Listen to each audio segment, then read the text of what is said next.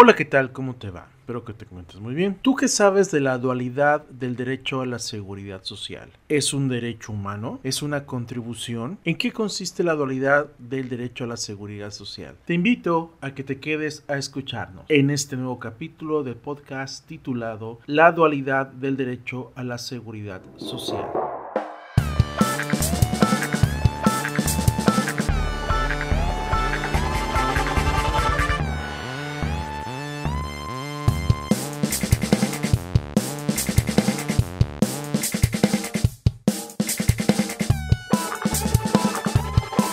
Bienvenidos, el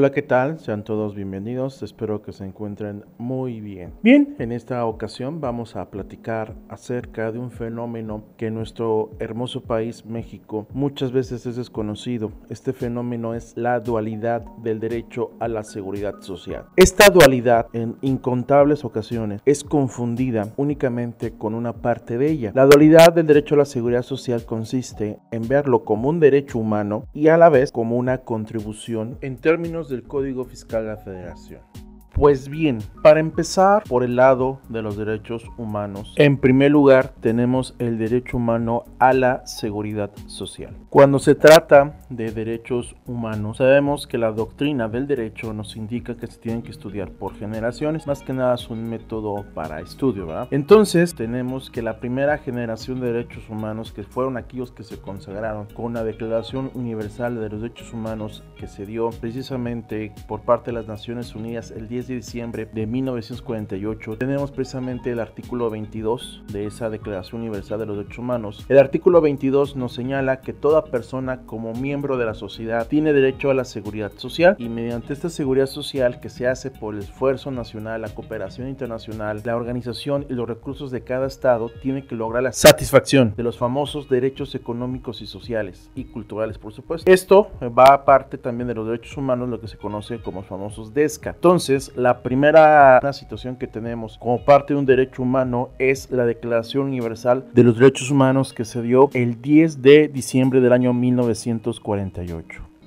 Es interesante, por supuestísimo, es muy interesante e importante conocer las características de los derechos humanos. Esto porque puede darse tú como patrón, tú como trabajador, no puedas hacer valer tus derechos humanos. En este caso, el tema del derecho a la seguridad social, es importante decir que la seguridad social como derecho humano es imprescriptible. ¿Qué significa esto? Que no vence, que no termina, en este caso, su posible reclamo. Es un derecho universal, es decir, aquí no importa tu religión, no importa tu preferencia sexual, no importa si estás en algún pueblo originario, etcétera. Estos son derechos que tampoco se pueden eh, compartirnos no se pueden en caso este, pasar, traspasar. Son en este caso también derechos interdependientes, es decir, así como existe el derecho humano a la seguridad social, es el derecho al trabajo, pues el derecho al agua, el derecho a la salud, son interdependientes y cada uno tiene su propia particularidad, pero todos van en conjunto, no, no se puede exigir uno solo, entonces se tiene que reclamar obviamente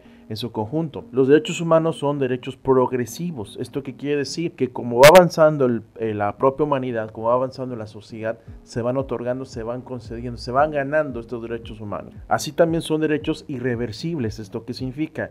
Que si ya se concedió, ya se reconoció un derecho humano, ya no se puede dejar de conocer en esta situación.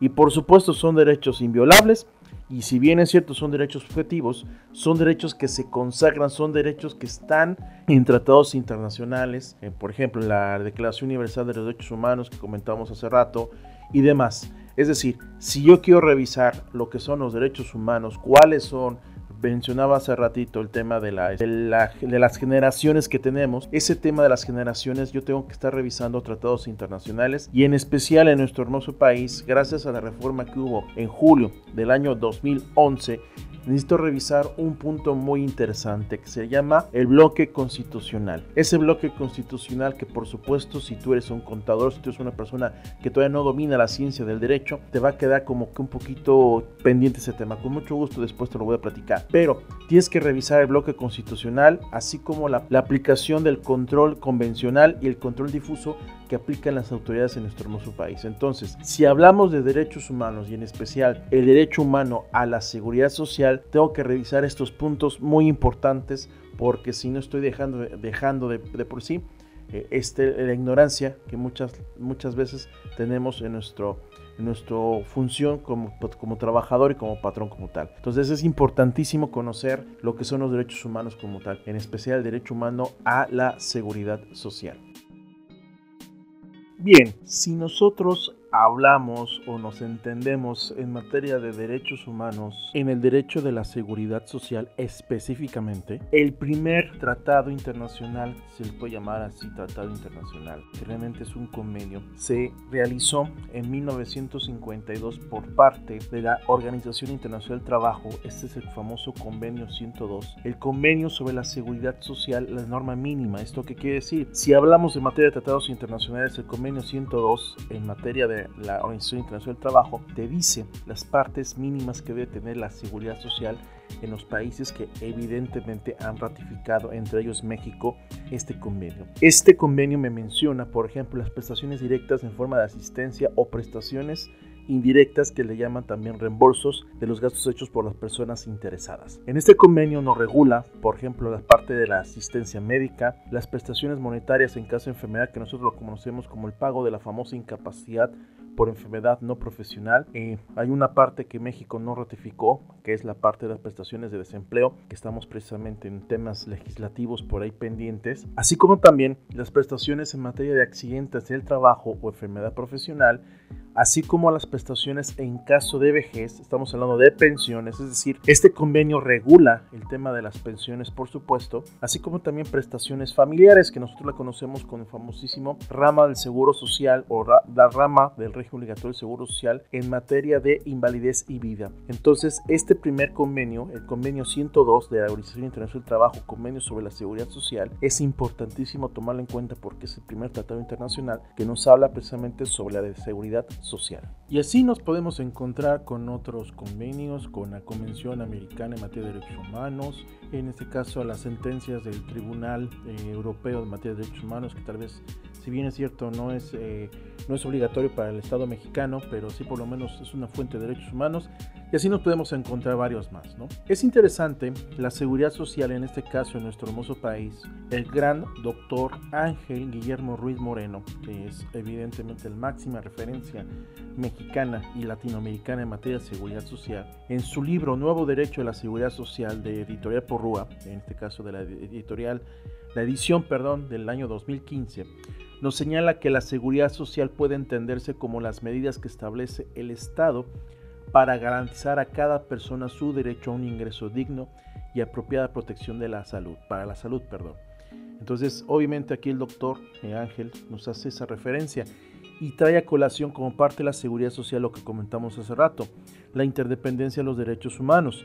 Aquí me hace mención, cuando dice su derecho a un ingreso digno, hace mención, por ejemplo, al famoso eh, mínimo vital que incluso el mismo doctor Ángel Guillermo, eh, le recomiendo por cierto su libro, lo lanzó con editorial de Tirán precisamente de lo que es el mínimo vital en materia de seguridad social, muy buen libro por cierto. También señala a la seguridad social debe de contribuir patrones obreros y el Estado, es decir, el mismo doctor nos hace la, esa referencia de la dualidad de la seguridad social.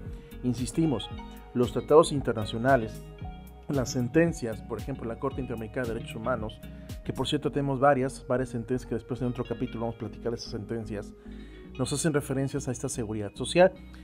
En relevancia, obviamente, con los famosos de derechos de ESCA, pero también nos hace referencia al mínimo vital. Y por supuesto, menciona la habilidad, la obligación que tienen los patrones, obreros y el Estado de contribuir a la seguridad social. Recuerden que en México la seguridad social se primigenia como un derecho eh, que depende del derecho laboral. ¿Esto qué quiere decir? Lo encontramos en el artículo 123 de la Constitución, artículo 123, apartado A, tanto en sus fracciones 29 y su fracción 11, me hace referencia, por ejemplo, a la seguridad social, trabajadores al servicio del Estado o trabajadores del sector privado. Entonces es muy interesante esta parte, por supuesto, de lo que nos aporta el doctor Ángel Guillermo Ruiz Moreno en su libro Nuevo Derecho de la Seguridad Social. Si hablamos de libros de Tirant Leblanc, tenemos el libro que se titula Badecum de Derechos Humanos. En este libro nos hace mención, por ejemplo, que el derecho humano a la seguridad social consiste en disfrutar el derecho a la salud, la asistencia médica, la protección de los medios de subsistencia, los servicios sociales necesarios para el bienestar individual y colectivo. Repito, ese libro de Tirán Leblanc que salió, en este caso fue el año 2019, eh, la editorial Tirán Leblanc, se llama Badecum de Derechos Humanos. Sus autores son, bueno, son varios autores, Lugo, Salinas, Reyes y Mormino. Entonces, ese derecho humano a la seguridad social sirve para garantizar a cada persona. Entonces esa parte interesante por supuesto que ya la hemos venido platicando. Pero también la otra parte, que es la parte que muchas veces entendemos que es como contadores, como personas que se encargan de todo el tema fiscal, las famosas contribuciones. Recordar que en el artículo 2 y artículo 5 del propio Código de Federación me hace, por ejemplo, el señalamiento de qué son las contribuciones, e incluso me hace cuáles son las contribuciones en el artículo 2, y en el artículo 5 del mismo código me hace mención, por ejemplo, los elementos de estas contribuciones. En materia de seguro social tenemos los elementos específicamente como contribución, el sujeto que son los patrones trabajadores, el objeto que es la capacidad de pago de sujetos obligados, la base que es ese famoso salario base de cotización, la tasa que son los porcentajes que por cierto para el año 2023 vamos a cambiar una parte de esos porcentajes, la época de pago, por supuesto, que son las mensualidades vencidas, esto en términos de los artículos 39, 39A a 39C de la Ley de Seguro Social y diversos del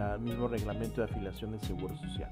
Cabe destacar, si tenemos el derecho humano a la seguridad social, también tenemos la contribución. Esta dualidad de la seguridad social en México no debería confundirse, no debería, digámoslo así, tener mayor detalle. Sin embargo, derivado de la famosa pandemia del virus COVID-19, muchas personas encargadas de temas fiscales llegaron a confundir e incluso compartir ideas si no existía la base, en este caso el salario base de cotización, no había base para la contribución, no tenías que pagar cuotas patronales. Es caso específico, aquellos trabajadores que llegaron a suspender labores exactamente hace un año, en marzo de 2020, esos trabajadores que llegan a suspender labores decían, si no hay salario, pues no tienes que pagar sobre patronales. Sin embargo, se les olvidó que la seguridad social es un derecho humano, entonces estás obligado a darlo. Y por si fuera poco, el mismo artículo 37 de la Ley Seguro Social te señala claritamente, dice el artículo 37 de la Ley Seguro Social, mientras tú tengas trabajadores vigentes, mientras tú no me presentes el aviso de baja,